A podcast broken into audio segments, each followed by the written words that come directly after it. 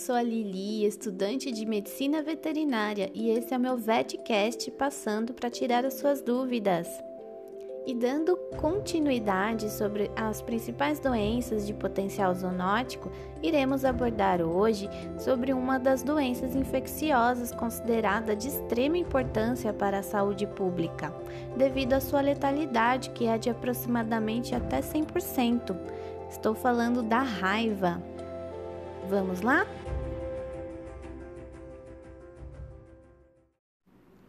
A raiva é a mais grave de todas as nozes faladas até aqui. A raiva ela é uma infecção viral que ataca o sistema nervoso e pode causar a inflamação do cérebro, que leva o indivíduo à morte rapidamente.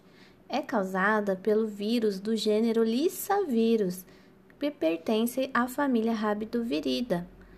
A doença ela é transmitida aos seres humanos por mordida, lambida, arranhadura ou ferida feita pelo animal infectado.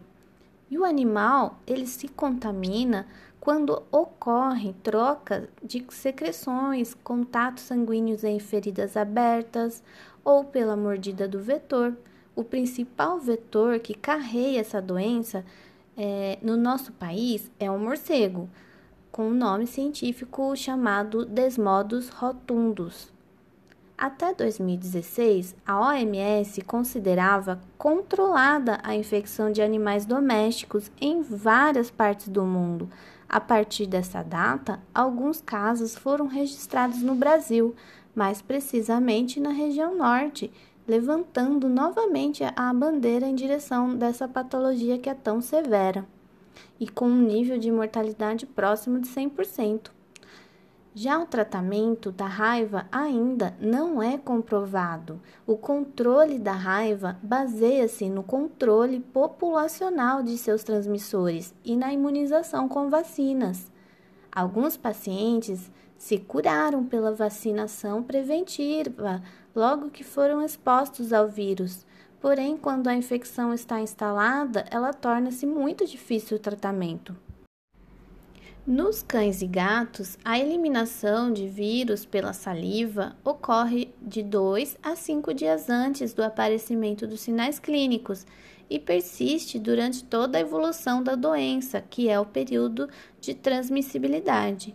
A morte do animal acontece em média entre 5 e 7 dias após a apresentação dos sintomas, sendo estes a mudança de comportamento do animal ou seja, um cão feliz e brincalhão pode se tornar um animal quieto, recatado e cansado. E esses sintomas, eles vão se transformando de acordo com as fases da raiva. Ele pode se esconder em locais escuros, é, ter agitação inusitada em espaços curtos de tempo.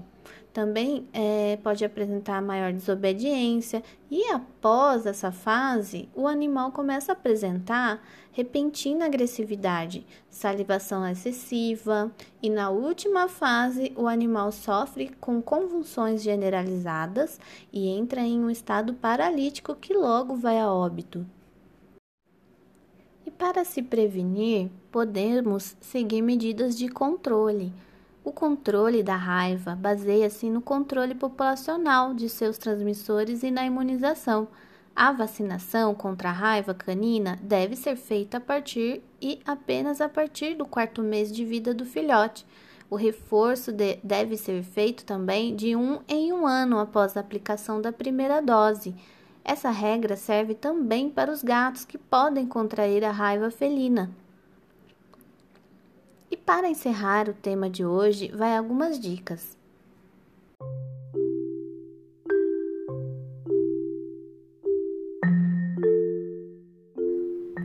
Se você foi mordido por um animal, lave imediatamente a região lesionada e não use nenhuma solução, pois isso pode agredir ainda mais a lesão. Procure o mais rápido possível ajuda médica para que você receba atendimento e instruções adequadas.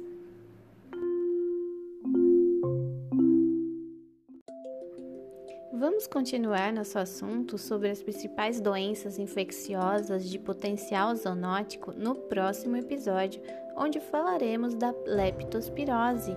Espero que tenha ajudado você a sanar algumas dúvidas sobre esse tema de hoje.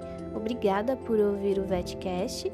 Se você gostou, por favor, deixe muitas estrelinhas lá na avaliação e não esqueça de ativar a notificação para não perder o próximo episódio. Abraço virtual e até a próxima!